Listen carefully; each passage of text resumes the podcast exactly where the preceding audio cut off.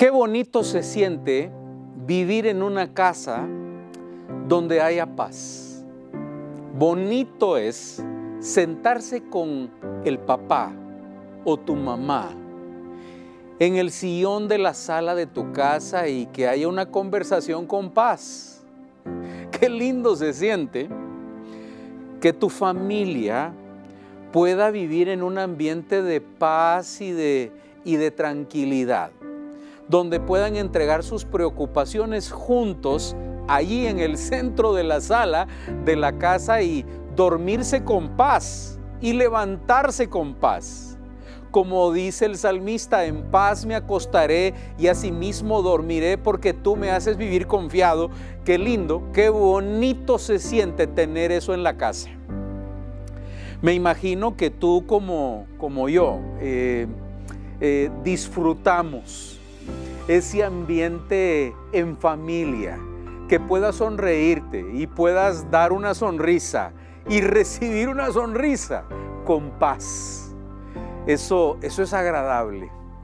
Y me gustó mucho el, el libro de Lucas en el capítulo 10, especialmente el versículo 5, donde los discípulos del Señor llegan a, a la casa de una ciudad y dicen, paz sea a esta casa.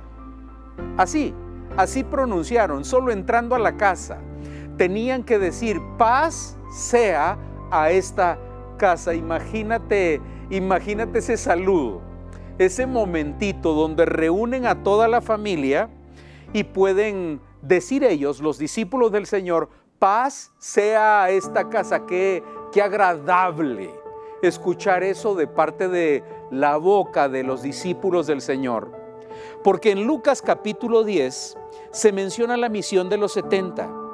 Estos 70 discípulos tenían que ir a 35 ciudades donde el Señor iba a compartir el Evangelio, pero se tenía que quedar en una casa en cada una de estas ciudades. Así es que el Señor los envía en la misión de los 70, como menciona Lucas capítulo 10, en donde estos discípulos tenían que encontrar una casa donde hubiera paz.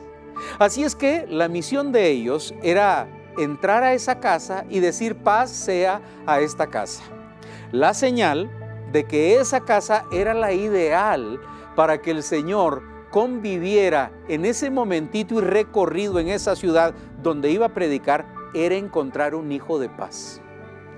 Cuando tú lees los versículos 1 hasta el versículo número 12 del capítulo 10 de Lucas, ahí te das cuenta que los 70 tenían que encontrar al Hijo de paz.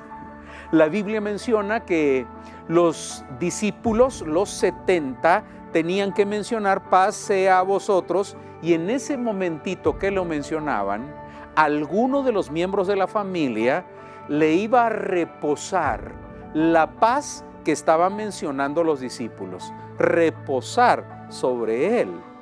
Y ese, dice la escritura, era el Hijo de paz. Era el que anhelaba paz, era el que podía transmitir la paz de Dios que sobrepasa todo entendimiento en su corazón al corazón de su familia, al papá, a la mamá, a sus hermanos. Con encontrar el Hijo de paz, ellos encontraban la casa ideal para que el Señor pudiera convivir, dormir, comer y estar con esta familia que había podido ser ministrada con paz. La palabra reposar sobre este hijo de paz, la paz que había mencionado el discípulo, es una palabra interesante, reposar, que viene de pozo, reposar, de pozo.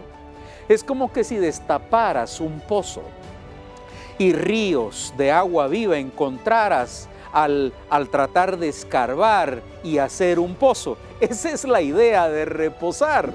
Entonces cuando, cuando el discípulo decía, pase a, a esta casa y reposaba la paz en alguien, era como, como bien dice Juan en el capítulo número 7. El que cree en mí, ríos de agua viva correrán dentro de su ser. Eso sucedía cuando, cuando el, discípulo del Señor mencionaba esa frase tan linda de paz. Y el Hijo de paz recibía esa paz. Qué dicha que una casa, qué dicha que una casa reciba la paz de Dios. Qué dicha era que tu casa fuera elegida para que el Señor reposara en ella en el recorrido de estas ciudades. El Señor iba a convivir con esa casa donde ya había sido preparada por los discípulos del Señor con paz de Dios. Pero era Él, el Hijo de paz, la clave.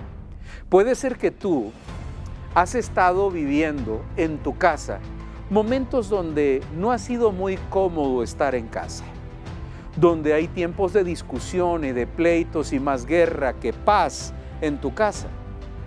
Pero, pero la palabra en Lucas 10 es una palabra muy linda, en donde aquel que busca paz, en donde aquel que anhela la paz de Dios en su hogar puede recibirla acercándose al Señor, escuchando palabra de Dios acercándose en oración al Padre y que ríos de agua viva recorran como que si fueras un pozo abierto, en donde tu familia, tu papá, tu mamá o tú como papá puedas darle agua de vida a tu familia y que la paz reine en sus conversaciones, en su relación, en su oración, en su día, en su lunes hasta el domingo. Yo te animo a ti el día de hoy a que puedas derramar paz recibida de parte del Señor a tu familia.